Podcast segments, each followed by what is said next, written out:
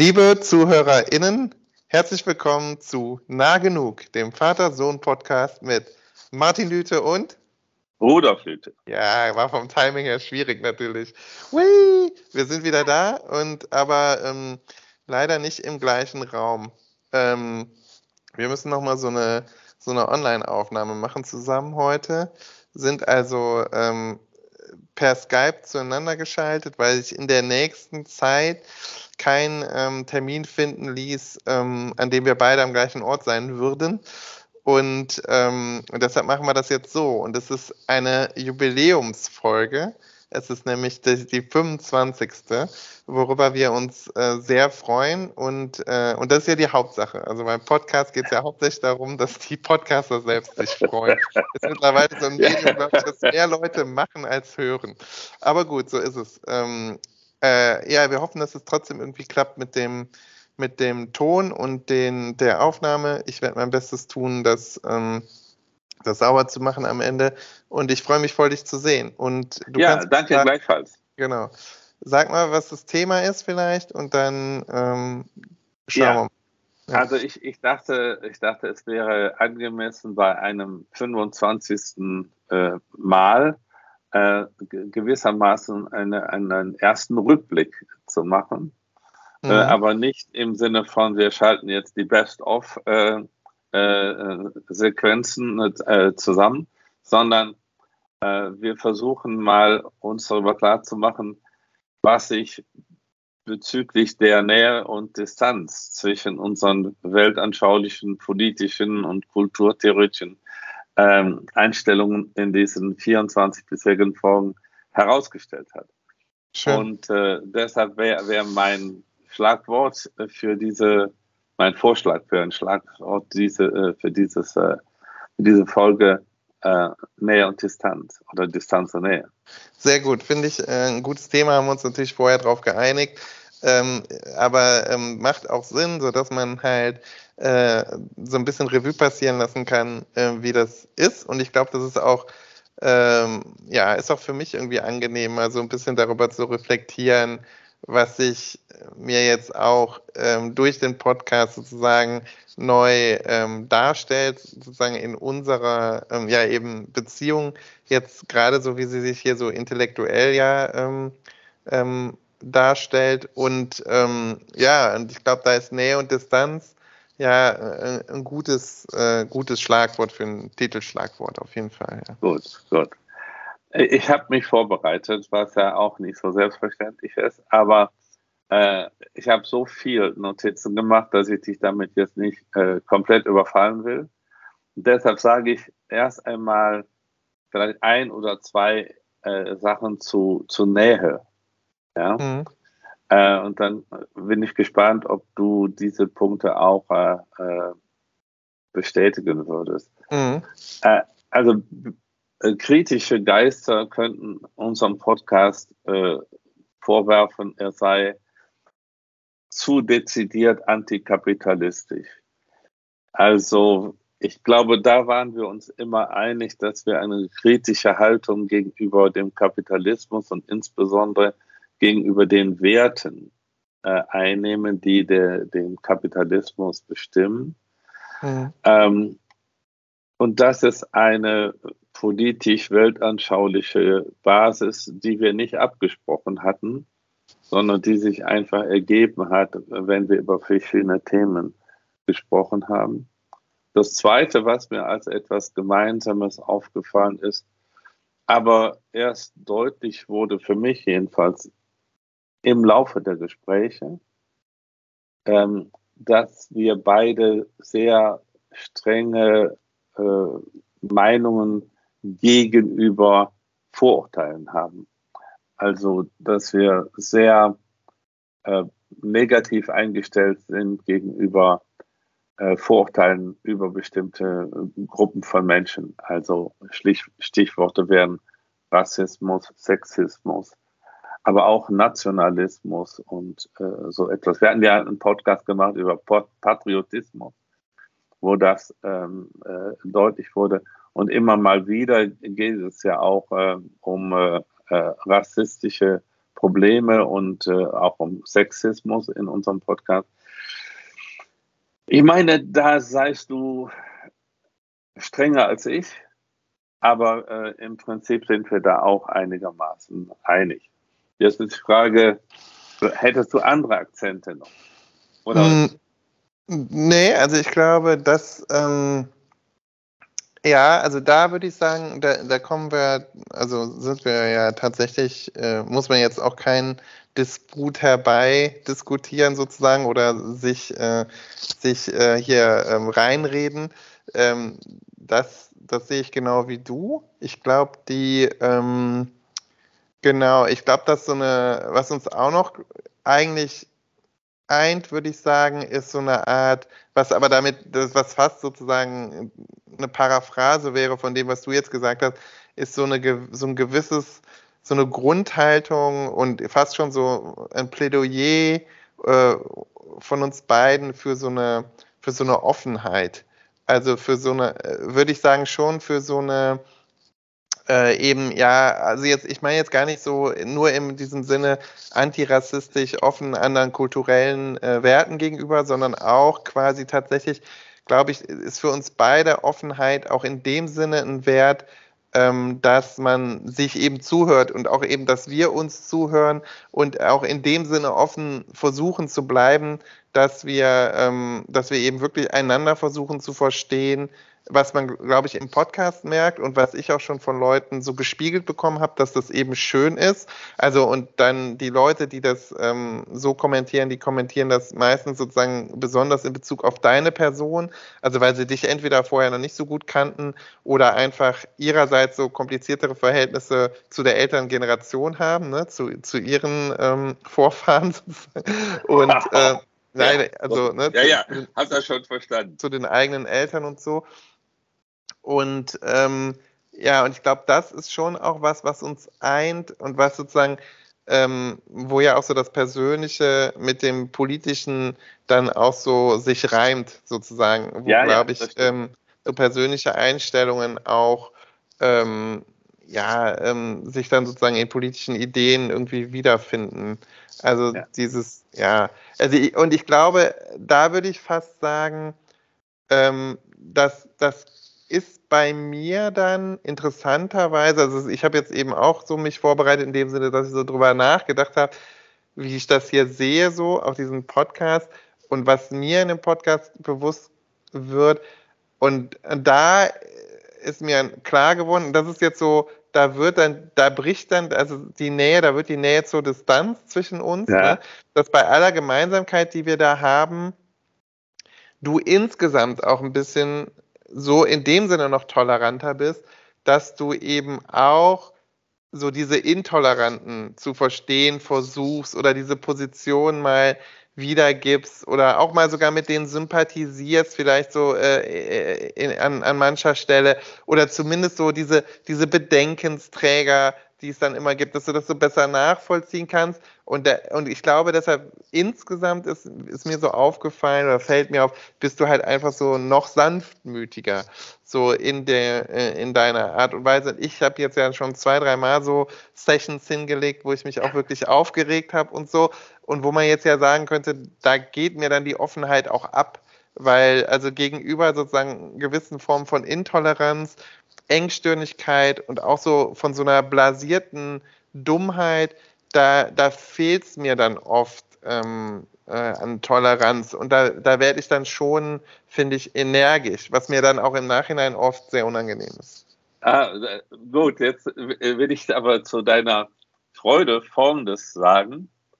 Tatsächlich, und das ist die reine Wahrheit, steht jetzt unter dem dritten Punkt bei mir äh, Notwendigkeit, anderen Meinungen mit Offenheit zu begegnen, als ein gemeinsamer, äh, gemeinsame Überzeugung von uns.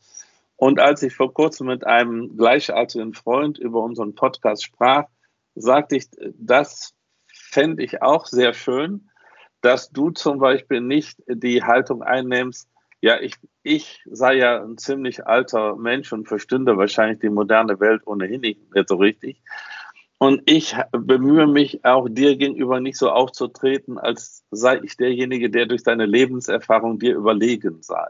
Mhm. Äh, ich glaube, das ist wirklich eine, eine, wichtige Voraussetzung. Ja, was deine Selbstkritik betrifft, äh, ich meine, das ist eine Frage de, de, des Temperaments. Ich bin ja insgesamt etwas, ähm, also man könnte sagen, äh, bedächtig äh, und äh, versuche äh, meine Worte sehr zu wägen, weswegen es auch oft lange dauert, ehe ich einen Satz zu Ende gebracht habe.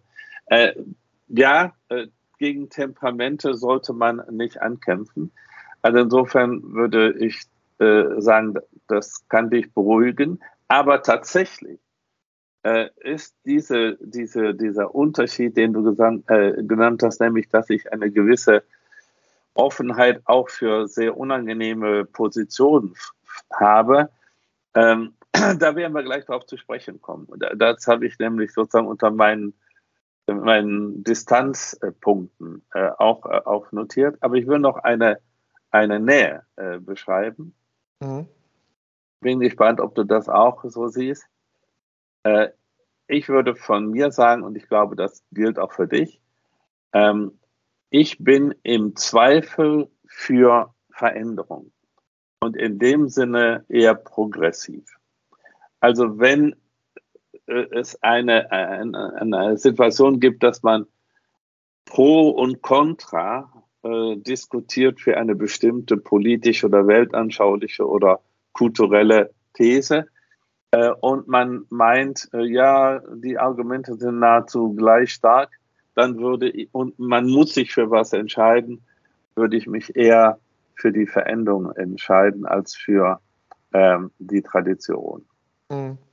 Äh, also insofern würde ich sagen, vielleicht kann man auf dieser Basis sagen, wir sind äh, beide eher progressiv eingestellt. Ja, klar. Ich würde ja sogar weitergehen und sagen, ich finde, die Argumente sind auch selten gleich stark. Ja, das weiß ich. Ja, äh, das ist zum Beispiel wieder so ein Punkt, wo sich unser Temperamentsunterschied deutlich macht. Mhm. Äh, äh, oder vielleicht nicht Temperamentsunterschied, sondern äh, jetzt äh, provoziere ich dich ein bisschen, ja, äh, indem ich folgendes sage. Ich bin wirklich ein Skeptiker. Und das heißt, ich betrachte vor allen Dingen meine eigenen Meinungen und Überzeugungen mit Zweifel. Ich bin ganz selten vollkommen davon überzeugt, dass ich mich da nicht irre. Und bin deshalb auch zurückhaltend zu sagen, na ja, so viel ist klar, der äh, Diskussionspartner irrt. Ich habe hier die besseren Argumente. Diese, diese Selbstsicherheit habe ich nicht. Äh, zwar halte ich mich für intelligent genug, aber ich weiß eben, wie schwierig äh, manche ähm, manche ähm, Fragen sind. Und das war auch in unserem letzten Podcast ja ein Unterschied zwischen uns, wo ich ähm, zum Beispiel äh, über äh, die Frage, ob man äh, äh Abtreibung einfach sozusagen in das Ermessen jeder einzelnen äh, Person stellen kann, anderer Ansicht war als du. Und ich habe eben gesagt, ja, die Lage ist schwieriger als, äh, also ich sehe die Lage schwieriger als du. Ja? Ich sehe ja überhaupt, das ist vielleicht ein, ein ganz wichtiger Unterschied. Ich finde alles sehr schwierig. Mhm. Äh, und ähm, das ist nun keine Alterserscheinung, jedenfalls nicht bei mir. Ich fand das immer alles schon schwierig. Deshalb bin ich ja Philosoph geworden, weil ich dachte, dann geht man der Sache auf den Grund und dann weiß man, was richtig ist und was falsch ist. War aber ein Irrtum. Äh, mhm. Ich weiß jetzt nur, was, wie man für die eine und wie für die andere Sache diskutieren kann, äh, argumentieren kann. Ich habe Überzeugungen, aber die wenigsten dieser Überzeugungen halte ich für philosophisch äh, unbezweifelbar.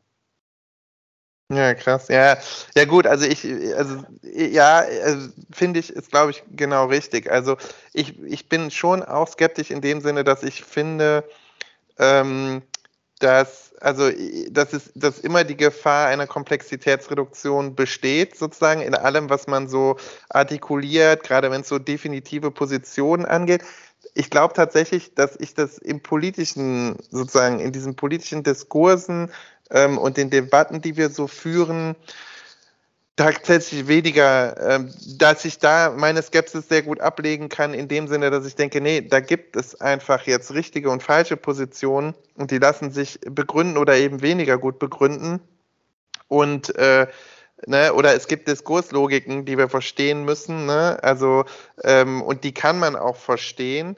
Ähm, die, das ist nicht immer alles einfach und so, aber ja, ich, ich gebe dir da völlig recht. Also ähm, das ist auch, glaube ich, eine Deformation professionell, tatsächlich, die ich an mir als Mensch feststelle und für die ich mich auch ähm, äh, hin und wieder wirklich schäme. Also das ist schon so, dass ich da sozusagen mit mir selber, ähm, ja auch mit so einem in einem komplexen Verhältnis zu mir selbst lebe, ist natürlich, dass wenn man äh, einen Lehrberuf ausübt, dass man eigentlich es gewohnt ist, aus so einer Perspektive ähm, des des Wissens, ich vermeide jetzt das Wort Autorität zu sprechen, weil ganz so stark empfinde ich das eben auch nicht. Und, und ich will dazu sagen, ich bin mir auch, also ich würde jetzt nie sagen, ich weiß ja auch so viel und so. Also das ist ja bei mir, ich bin, würde, ich finde, du bist viel, viel mehr ein Gelehrter sozusagen traditioneller Schule, ne? Also einfach, ähm, einfach ja doch deutlich belesen, hast ja auch mehr Lebenszeit gehabt schon, um Bücher zu lesen und so, das ist dann einfach Eindeutig. so. Mhm. Und, ähm, äh, und auch sozusagen, ich glaube, so was den traditionellen Kanon angeht, bist du einfach versierter als ich und so.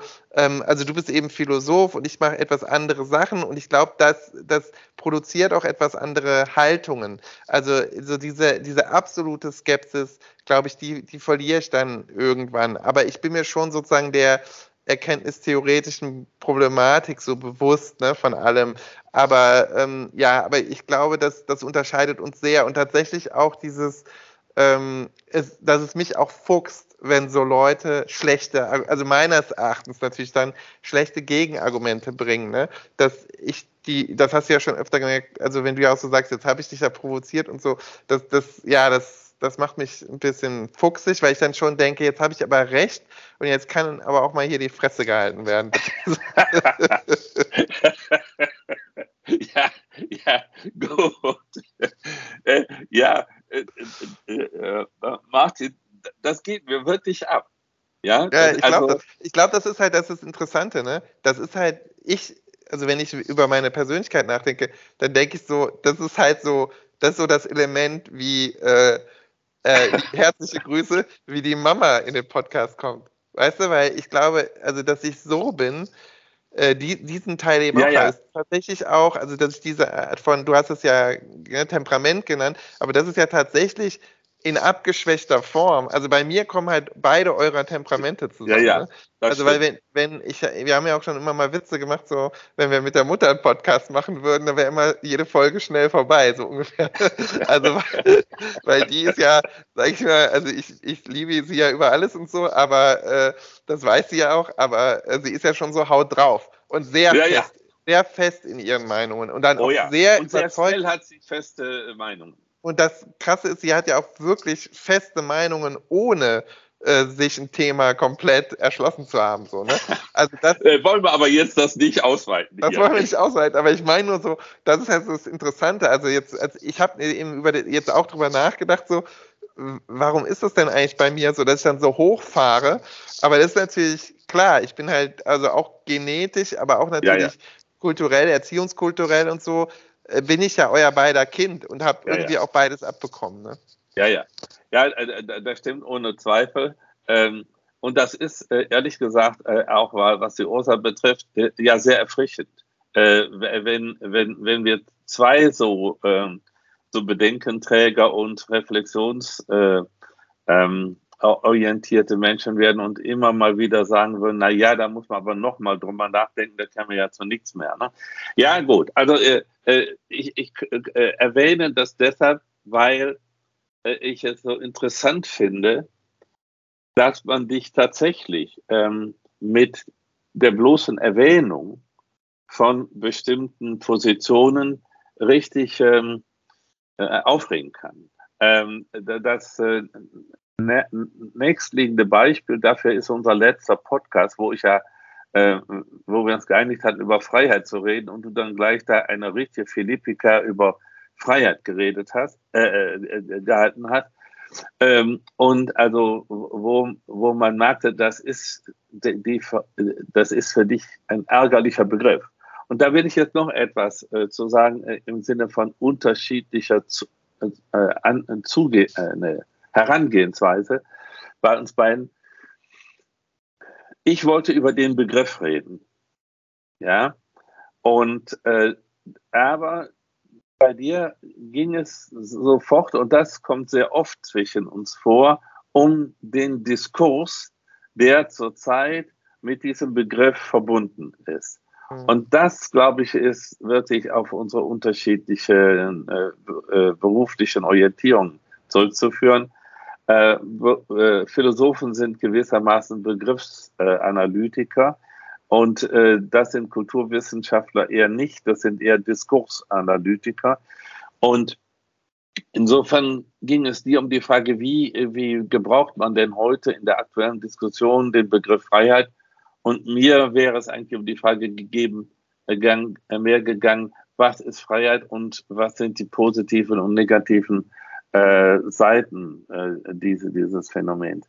Äh, ja, das ist sicher eine, eine Distanz zwischen uns, die aber äh, gar nichts mit unseren Personen zu tun hat, sondern mit unseren äh, beruflichen. Äh, ähm, genau, das ist eine Sache des Trainings. Ist, eine Sache, ja, ist, ist halt wie beim Fußballfeld. Hier hat jeder halt seine Position und mit der Rolle sind halt bestimmte, ähm, ja, also Anforderungen und auch dann Fähigkeiten verbunden. Ne?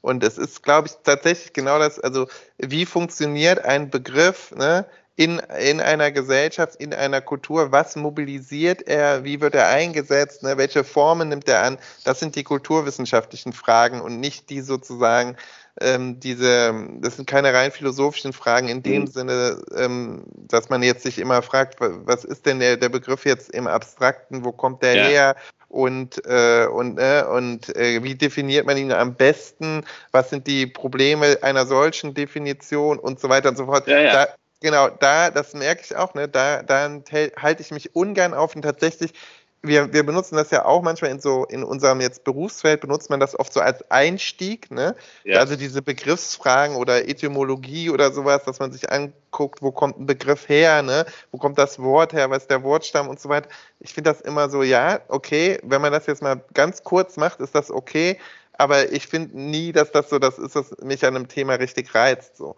Aber ja. und das ist eben genau das, eine Sache von Präferenz und ähm, ja, und äh, äh, klar, und so, so ist da jeder, ähm, jeder irgendwie auch so Opfer seines äh, Trainings.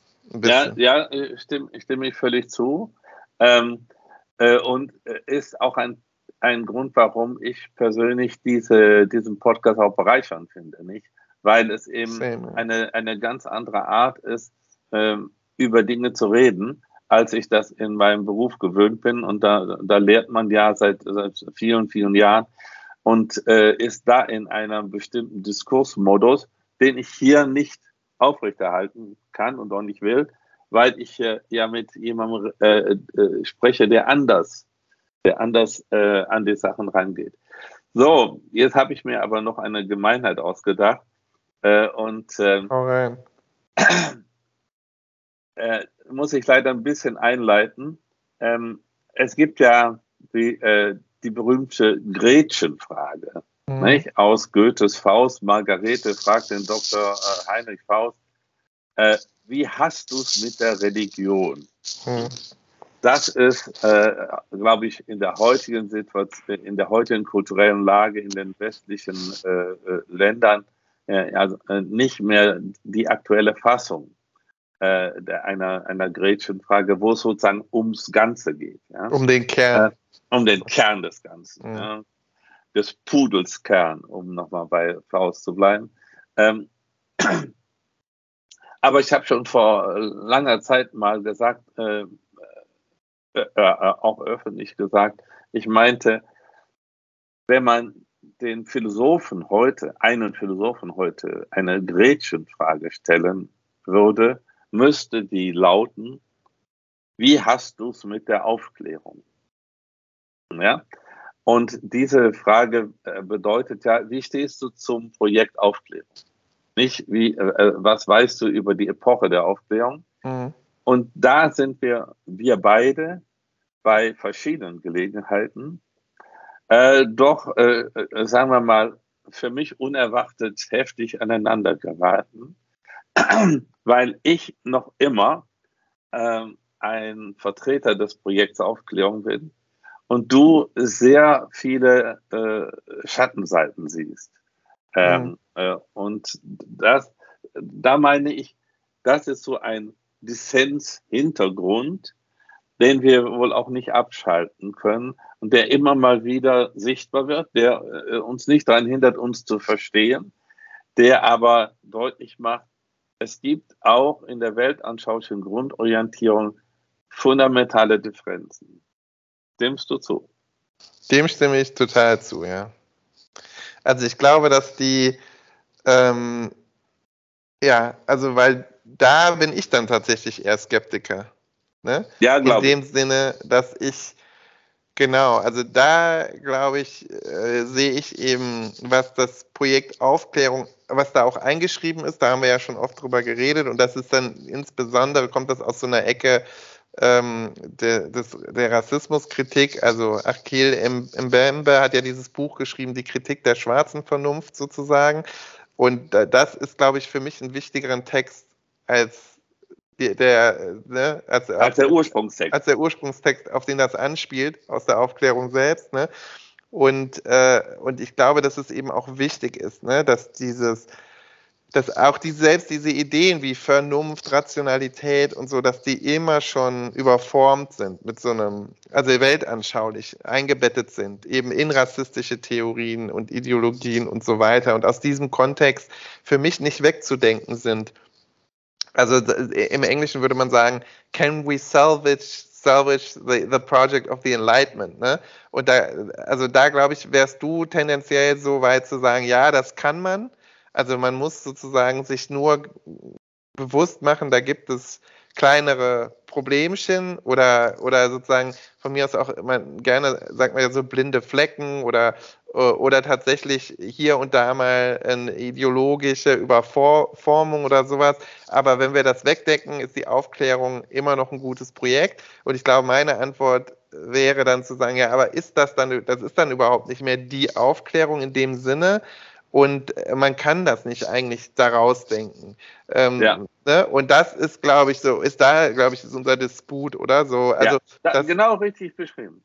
Ähm, und deshalb, ähm, ja, und das ist ja auch, also um, um mal wieder das zu machen, was ich im, in den Fächern selber, also man könnte ja sagen im Fach, also, aber das stimmt ja nicht, aber so in den kulturwissenschaftlichen Fächern würde ich sagen, wenn man das jetzt mal so sagt, Geschichtswissenschaft, ne, Kulturwissenschaft, Kulturtheorie, Philosophie ähm, und so all äh, die Literaturwissenschaften, ist das, glaube ich, gerade auch der zentrale Disput. Ne? Also ist das eine zentrale Debatte, die ja dann, die hat dann auch, die nimmt sozusagen auch verschiedene Gestalten an. Es gibt dann auch eine Debatte um den Humanismus, der ja damit verbunden ist mit ja. der Aufklärung und dem Posthumanismus und so.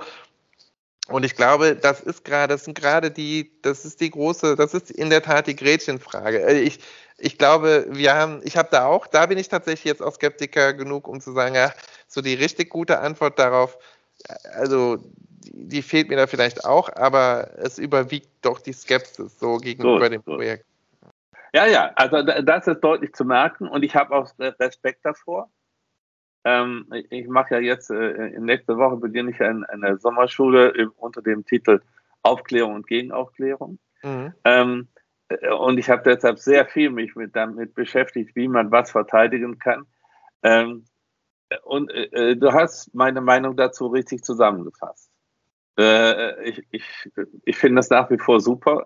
also ein gutes Projekt, ein, ein alternativloses Projekt, aber ein Projekt, das äh, das auch äh, Tücken und äh, Schwachstellen und so weiter. Und ich Aber glaube sozusagen das mit dem Alternativlosen, ne? Und so, das würde ich ja auch sogar unterschreiben. Also, dass die Aufklärung, also ich bin also sozusagen jetzt kein Superhistoriker, aber Historiker genug, um zu wissen, dass natürlich sozusagen das Aufbegehren, das intellektuelle Aufbegehren und auch das sozusagen das Aufbegehren im, im Namen der Rationalität gegen ja auch, man muss ja sagen, gegen Glaube und Aberglaube. Ne? Ja, und, aber auch gegen bestimmte Institutionen und Autorität. Genau, auch gegen Institutionen, äh, aber die ja oft, also die Institutionen waren ja, ja teilweise zumindest mit Glauben unterfüttert, also auch, ja. auch Könige kamen ja von Gottes Gnadentum und so weiter und so fort. Ja, also das heißt, die, es ist ja schon zentrales Aufbegehren der Aufklärung, ist ja sozusagen im Namen der Rationalität gegen sozusagen die Religiosität und, äh, und auch natürlich, und dann gibt es die politische Aufklärung und so weiter und so fort.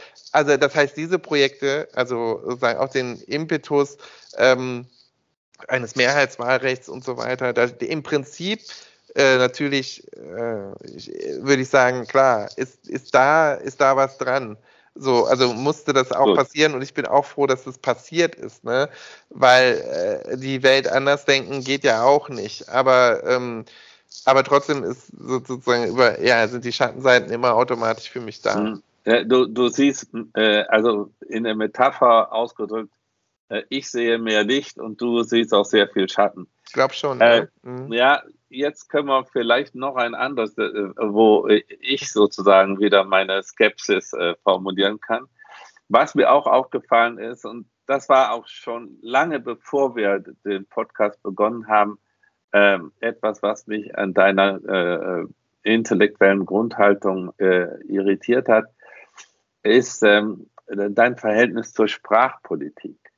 Ja, also äh, etwas grob gesagt, ähm, mir scheint, du hast die Hoffnung, man könne durch Veränderung sprachlicher ähm, Traditionen äh, viel erreichen im Bereich sozialer Gerechtigkeit oder sozusagen ähm, Entlastung von Individuen.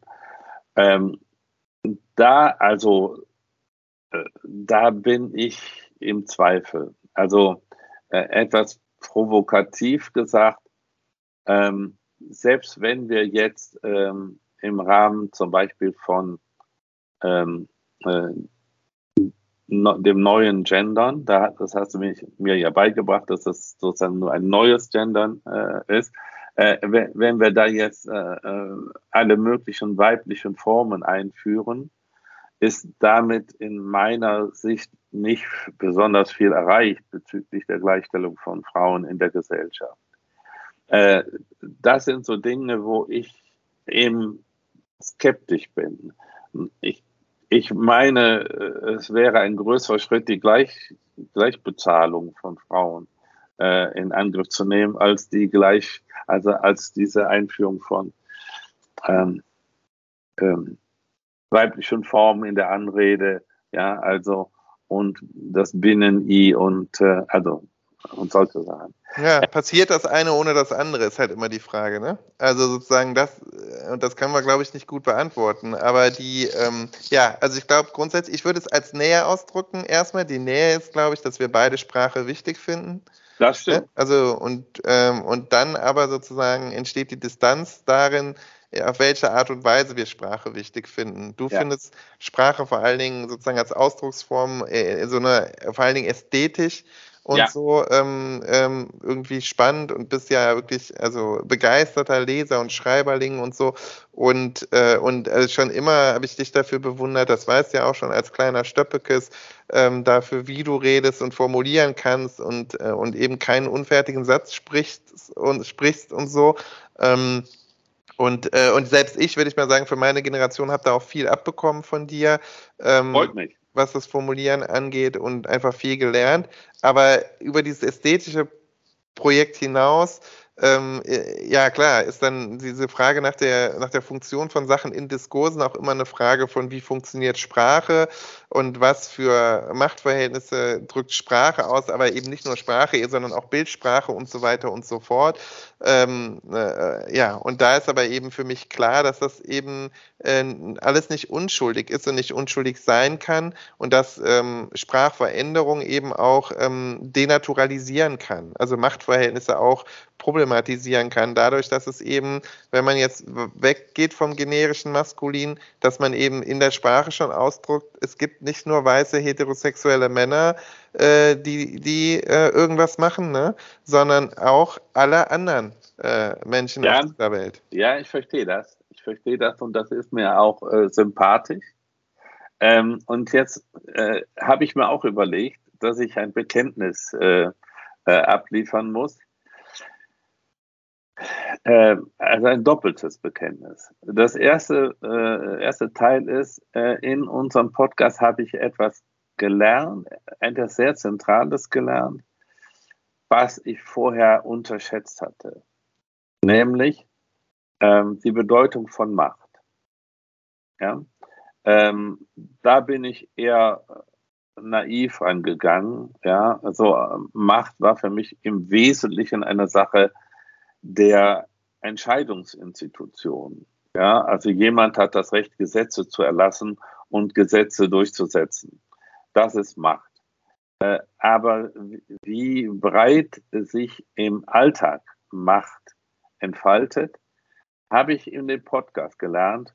Und seither habe ich auch meine Vorbehalte gegenüber den entsprechenden Theorien von äh, Michel Foucault äh, revidiert, sodass er auch in, in diesem äh, Aufklärung und Gegenaufklärung eine, eine Rolle äh, bekommen wird.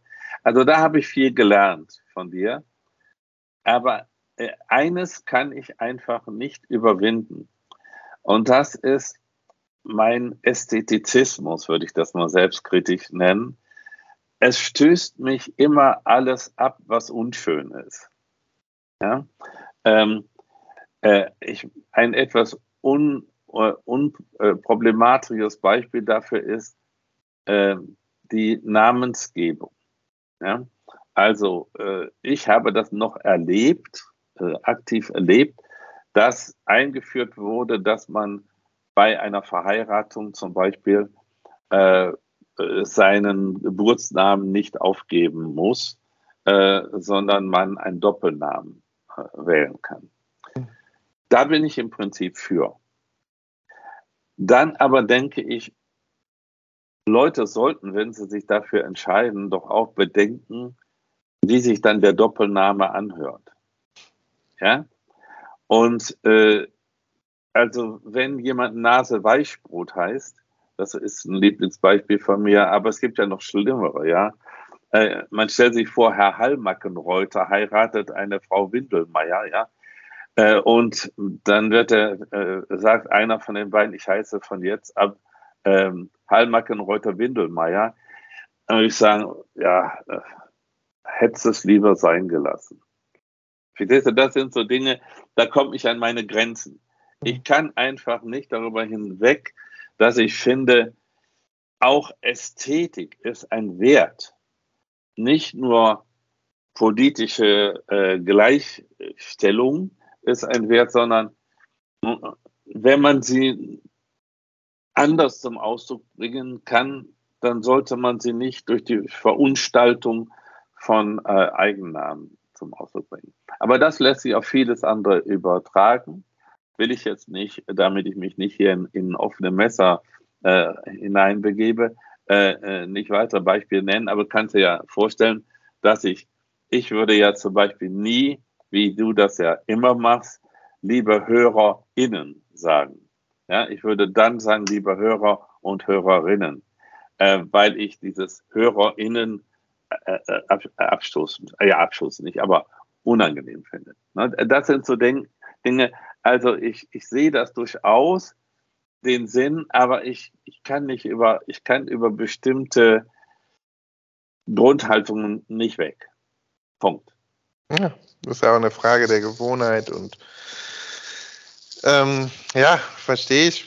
Ein Stück weit natürlich. Ist dir aber egal ja, es ist mir egal. Und ich, in dem Sinne bin ich dann auch progressiv, dass ich versuche zu lernen. Also ich bin jetzt ja auch schon 20 Jahre dabei, sozusagen äh, halb öffentlich zu sprechen oder vor Leuten ja, zu ja. sprechen. Und hat das ja auch, vor 20 Jahren hat das niemand gemacht oder vor 15 Jahren, 10 Jahren hat das noch niemand gemacht. Und deshalb, ähm, äh, ja, musste man, musste ich mich ja auch da umgewöhnen oder darauf einstellen, dass diese Sprachregelungen, die ändern sich ja auch. Ähm, und ähm, ja, aber das macht mir jetzt, da denke ich tatsächlich so, das ist Teil eines Projekts, das ich gut finde, so. Ähm, und dann gehört so ein bisschen Unbequemlichkeit, Ungewohnheit und auch vielleicht so ein bisschen ähm, äh, Augen zudrücken äh, im Feld des Ästhetischen gehört dann für mich dazu und ist ja. immer noch, ist für mich dann natürlich immer noch das deutlich kleinere Übel, als ja, sozusagen ja, Sprache so exklusiv zu benutzen, dass sie Leute aktiv ausschließt. So. Ja, okay, habe ich verstanden. Ähm, habe ich verstanden. Ähm, äh, jetzt äh, schiebe ich eine Selbstverteidigung hinterher. Tu es. Ich bin, ich bin stolz darauf. Sehr, sehr früh, als das noch keineswegs äh, sozusagen öffentlich groß diskutiert wurde, ja, ähm, meine äh, Hörerinnen und Hörer in der äh, Hochschule äh, mit dem Ausdruck Studierende zu bezeichnen. Stark. Sehr früh. Ja. Und ich wurde davon äh, dafür sozusagen äh, ironisch befragt, was das denn sollte. Ja, ähm, warum ich nicht einfach Studenten sagte, wenn ich von meinen Studierenden sprach, das wäre doch irgendwie blöd. Ja, da habe ich keine ästhetischen Bedenken, weil Studierende, finde ich, ist ein ganz nettes Wort. Und es äh, berücksichtigt die Tatsache, dass es eben nicht nur männliche Studenten gibt, sondern auch viele, viele, in meinem Fall sogar sehr viele weibliche Studierende. Gut, aber das, da haben wir uns jetzt, das haben wir nur klären können. Ja? Ich glaube, mein nächster Dissenspunkt, den ich dir hiermit präsentieren will, äh, wird äh, den Frohsinn, der äh, diesen Podcast bisher äh, bestimmt hat, vielleicht beenden.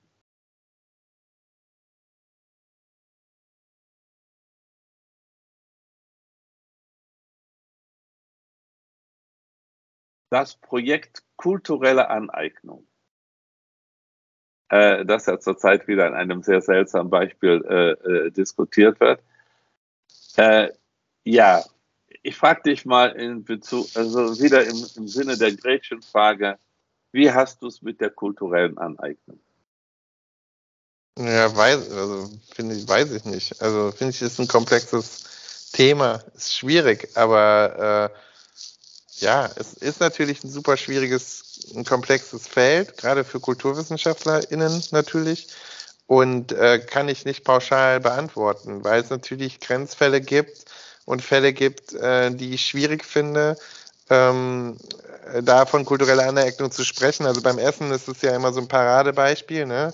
Also bei Essen und Kultur. Wenn ich italienisch esse zum Beispiel, ne? Naja, ist ja kein Problem. Und oder asiatisch. Ja, und auch, dass natürlich italienische Restaurants oder griechische Restaurants oder asiatische Restaurants im Prinzip das Thema ihrer Kultur ja auch ein Stück weit sozusagen ja auf so eine exotisierende Art und Weise inszenieren und damit ja, ja, das sind ja dann keine Aneignungsprozesse, weil die Leute ja teilweise dort herkommen und so, aber natürlich schon, also sozusagen Stereotype oder Archetype ihrer jeweiligen Kulturen als Vorurteile auch benutzen, um ihr Essen zu verkaufen oder das in so ein ganzes Gut. kulturelles Ding einzubetten. Ich will sagen, das ist halt alles kompliziert. Gut, da sind wir uns schon ziemlich was, nahe. Ja, und was für mich halt weniger kompliziert sind, äh, da haben wir ja auch, da haben wir ja einen ganzen Podcast drüber geredet, im Prinzip in diesem politische Korrektheit, einfach empathisch ja. sein, ne, ähm, also, also sozusagen wachsam sein und so. Ich finde, also ich brauche mich jetzt nicht als Indianer verkleiden, ne, also ich benutze das Wort in Anführungsstrichen, und ja. ich äh, muss jetzt auch nicht, es muss jetzt auch nicht das 18. Winnetou-Buch zum Film, äh, Kinderbuch für jetzt die nächste Generation zur Verfügung stehen. Und dann regen sich all die Nostalgiker darüber auf, dass jetzt Winnetou von der ARD gecancelt ist. Und das eine hat mit dem anderen nichts zu tun. Und das ist eben für mich so ein Beispiel, wo es nicht Sinn macht, darüber zu reden, was ist denn da mit Winnetou? Weil mit Winnetou ist da gar nichts, sondern da muss man sich gucken, angucken, was wie funktioniert dieser Diskurs, was für Knöpfe werden da gedrückt, ne? Da finden das alle furchtbar. Alle Leute, die uns so nostalgisch sind wie ich, und ich meine, die jetzt wirklich sich danach sehen, jeden Abend einen Pierre, Pierre Brice-Film zu gucken, weißt du? Äh, ja. Um den es übrigens auch gar nicht geht, ne, bei dieser Ravensburger Geschichte und so. Also das ist halt so ein Beispiel dafür, wie eben so ein Diskurs ähm, einfach so, äh, also gone rogue, ne? wie das sich so völlig versteift wieder in dieses äh, wir cancel dies, cancel das und, und letztendlich zeigt es nur, wie aufgeladen diese ganze Stimmung ist und wer damit Stimmung macht und wofür und wogegen. Und, und deshalb glaube ich, kann ich, ich kann das nicht pauschal beantworten, weil das also. all, all diese MeinungsmacherInnen in diesen Diskursen, die tun das immer. Denen geht es immer ums Prinzip. Und mir geht es da nicht ums Prinzip, sondern ich würde da einfach Plädoyer ähm, halten für die nuancierte Debatte zu dem richtigen Thema. Ne? Gut. Also nicht ja, zu dann. Also, Ne? Und dann ist es, dann muss man es eben im Einzelfall sich angucken. Würde ich jetzt eine Reggae-Band, eine Deutsch, weißt du, eine Weißbrot, äh, kartoffelstämmige ähm, Reggae-Band canceln, weil die Dreadlocks haben? Nee, würde ich, glaube ich, nicht. Finde ich auch einfach ein bisschen viel. So, aber äh, gut. Ne? also, aber verstehe ich trotzdem, dass also dass es gut. Befindlichkeiten gibt und so, das ja. verstehe ich auch. Ne? Ähm, aber also ich, ich, also das kommt, ja, für mich kommt das sehr stark auf den Einzelfall an. Gut, also weil, da sind wir uns wieder völlig einig. Ne, weil ich glaube, es ist ja dann so ein bisschen eh die Frage, was für eine Musik darf dann, äh, weiß ich nicht, mein Kind im Gitarrenunterricht lernen und wann ist das dann Aneignung, wann nicht und so. Das ist halt komplex so. Ist, also wenn ne? jemand zum Beispiel Blues äh, äh, ja, genau. spielt, ne? Ja, und das ist ja, und der äh, Blues diffundiert in den Rock'n'Roll, daraus ja. wird Heavy Metal, das ist jetzt fast, das war eine Zeit lang zumindest fast ausschließlich als weiß imaginiert und so. So komplex sind ja die Sachverhalte. Das heißt, also. man kann da nicht, man kann da nicht ähm, ähm, auf so einer, man kann da, man tut sich keinen Gefallen damit, wenn man das immer auf diese ganz abstrakten Ebenen hebt. hebt. Ja, ja äh, stimme ich dir zu. Äh, ich hatte mir, und das läuft jetzt ins Leere, ja, äh, weil du das so fein differenziert ausge, äh, äh, ausgedrückt hast. Ich hatte mir folgendes äh, äh, überlegt. Ich würde, wollte dich fragen, wie hältst du es mit der Baskenmütze? Ja? also, die Basken sind ja nun sehr dafür bekannt, dass sie sehr baskisch äh, denken. Mhm. Äh, andererseits ist die Baskenmütze ein Modeartikel, den äh, ich auch sehr gerne benutze. Äh, und wäre das eine Form von ne, sollte ich eigentlich lieber äh, ein, Leder, ein, ich sag mal, ein Tiroler Hut tragen. Aber auch das wäre dann wieder ein Problem, weil das ist ja eben ein Tiroler Hut und ich bin kein Tiroler. Ja, aber wie gesagt, ich, für mich wäre da wieder entscheidend, das habe ich ja in dem Eingangspodcast auch mal gesagt, die Frage von Macht ist super wichtig, in, auch im Kontext von Aneignung und ja. ist sozusagen, ich, ich weiß nicht genug über baskische Geschichte, politisch sicherlich kompliziert auch alles, aber ich weiß halt nicht, inwiefern die Baskenmütze selber sozusagen, die ist bestimmt politisch irgendwie auch ein Symbol ja. oder so, aber ist trotzdem die Frage, also also du verkleidest dich ja dann nicht als Baske oder so in dem Sinne, wie du jetzt, also du, wenn du dir jetzt einen Federschmuck an Karneval anziehst, du dich als indigene äh, Bevölkerung der Vereinigten Staaten ähm, verkleidest, mit dieser ganzen Wildwest-Romantik, die ja da dranhängt. Da kenne ich halt den ja. Diskurs besser.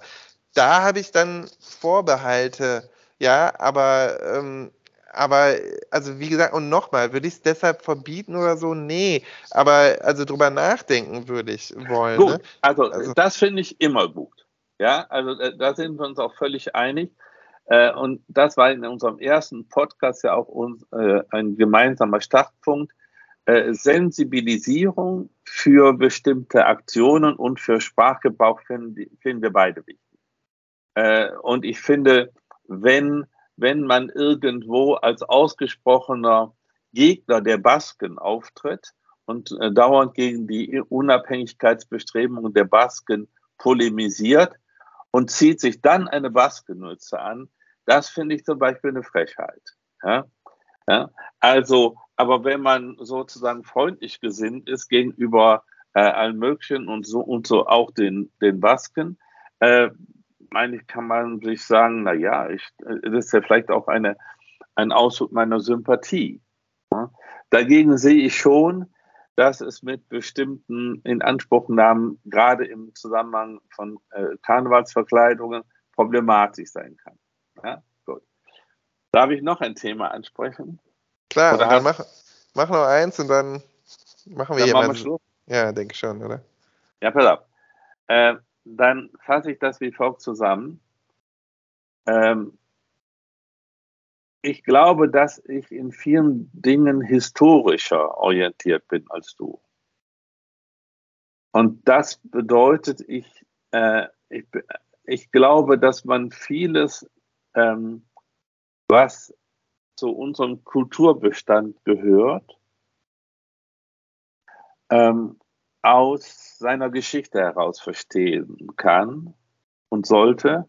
Und das ist deshalb in, also ich habe als, als Philosoph äh, große Zweifel an der Vorstellung, es gäbe absolute Werte. Ich glaube, es gibt äh, keine absoluten Werte, sondern alle, alle Werte ändern sich mit dem Wandel der Interessen, Wünsche und Bedürfnisse. Und wenn dann zum Beispiel im 18. Jahrhundert bestimmte, also du findest im 18. Jahrhundert zum Beispiel kaum einen Text, in dem ähm, obwohl das alles ja Leute waren, die das Projekt Emanzipation äh, äh, ähm, äh, verteidigt äh, haben. Ähm, du findest kaum einen Text, in dem Frauen ernst genommen werden.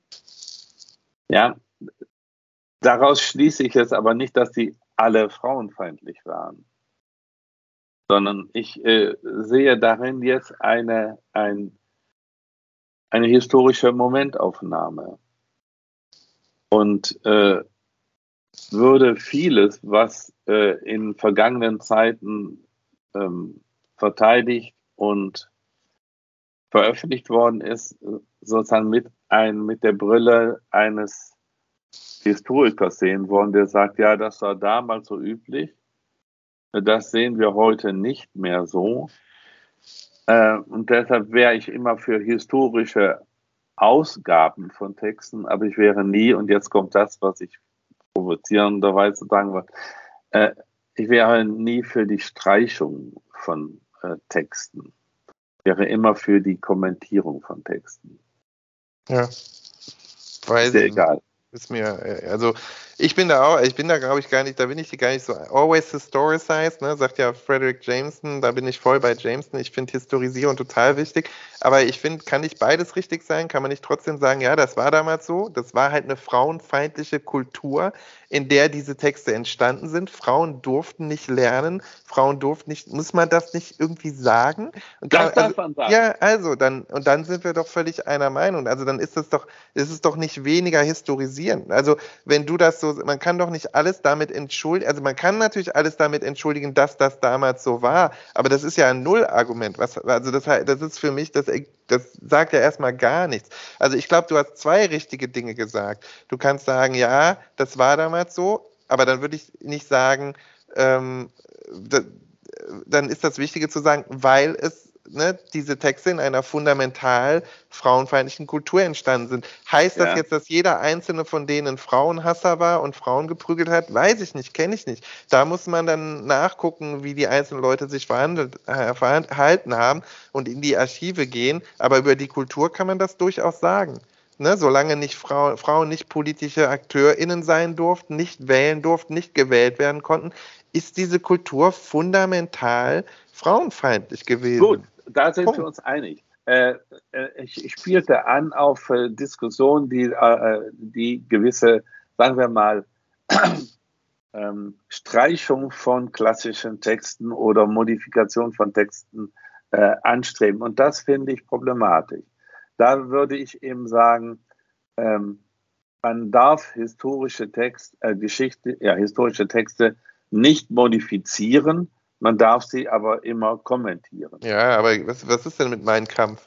Also weißt du, wie stehst du denn da? Ja, den, den, kann man, den kann man, äh, da gibt es ja auch eine historisch-kritische Ausgabe inzwischen. Ja. Äh, äh, und bei uns ist es tatsächlich, glaube ich, so, das weiß ich aber gar nicht, dass der freie Verkauf äh, nicht äh, erlaubt ist. Ja, siehst find du, Cancel Culture. ja, finde ich aber problematisch. Ja, ja, ich, weiß, ich, ich bin da auch tendenziell, glaube ich, bei dir. Ich verstehe aber auch beide Rechtfertigungen. Also äh, ich verstehe, also ich versuche auch beide Argumentationslinien zu verstehen, wo man denn am Ende rauskommt. Ich glaube auch, ich wäre immer für sozusagen heavily annotated versions of, ja, authentic, of, of authentic texts so. Gut, mit, sind wir einer Meinung. Mit einem entsprechenden Trigger Warning, ne, dass das eben durchaus und, und, ne, und die Beispiele, die ich dann kenne, wo es um diese, ja, dann wurden Texte nicht mehr unterrichtet oder vom Curriculum genommen, da, nee, da geht es dann echt darum, dass Leute halt immer diese Texte gelesen haben, wo die Götter da reihenweise Frauen vergewaltigen und es eben völlig unangebracht fanden oder lächerlich, da mal ein Wort zu verlieren und einfach eben nur über diese ästhetisch wertvollen Texte zu sprechen. Und ich finde, Literaturwissenschaft und Zugriff auf Texte ändert sich eben auch, ist selber ein historisches Phänomen in dem Sinne, dass es wandelbar ist.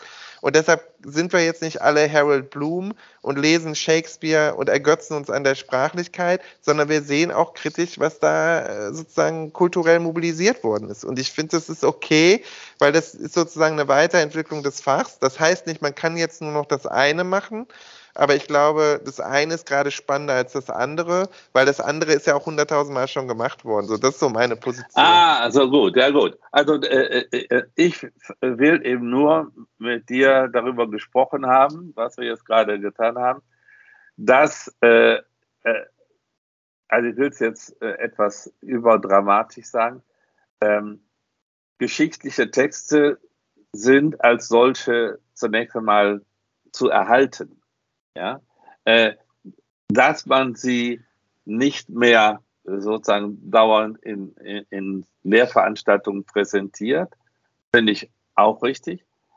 Aber wenn man sie präsentiert, sollte man das kommentieren, ja, kritisch kommentieren.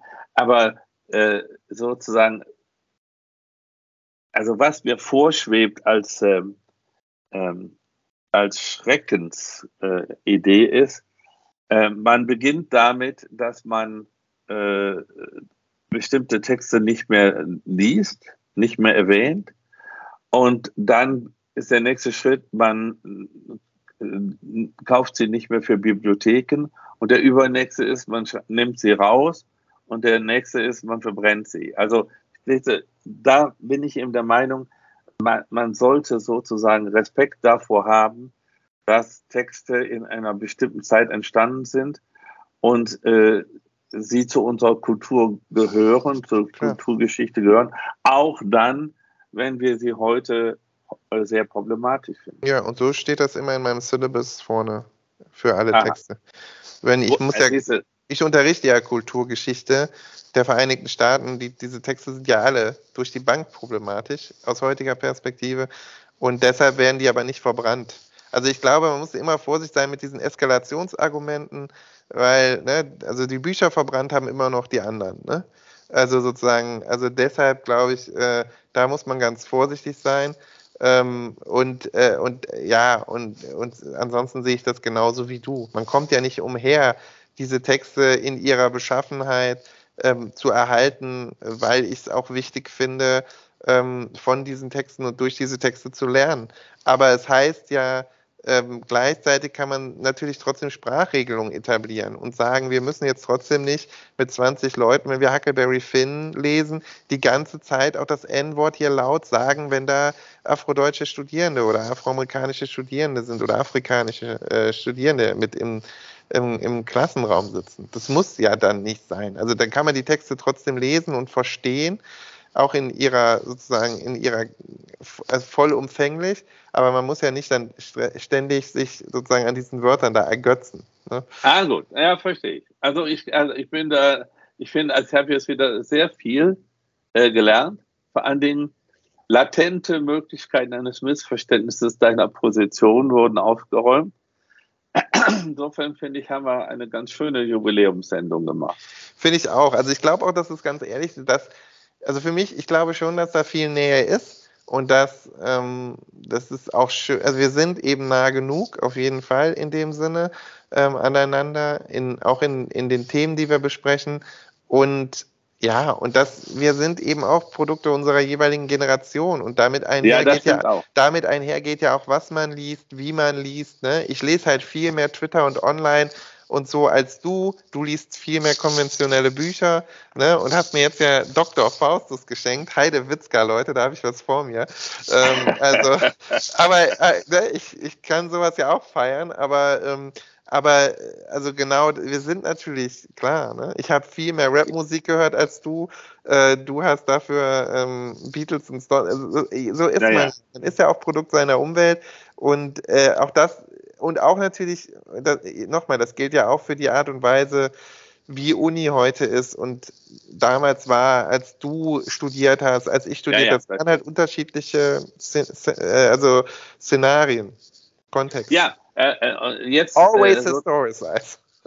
ja, ja, ja. Genau. Will, da, will das noch mit einem positiven Akzent äh, von meiner Seite beenden.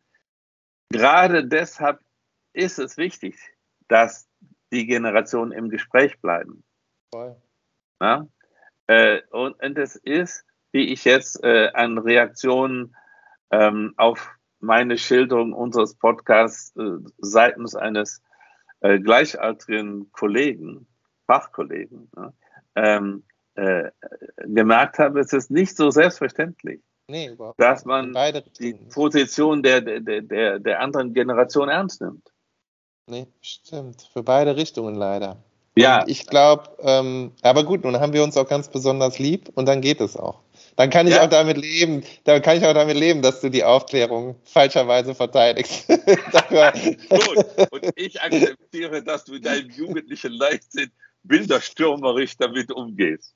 Ja, so, so okay. Genau. Also, es war, war mir ein Vergnügen und ich freue mich auf unsere 26. Folge. Ich mich auch. Dann endlich Roberto Baggio, die Folge. ja, ich, ich wollte es von meiner Seite nicht erwähnen, aber wenn du es selber tust, okay, meinetwegen. Bis dann. Mach's gut, Kaffee. Ciao. Grüß dich, Mama. Ja, du auch. Ja? Machst du auch gut. Tschüss.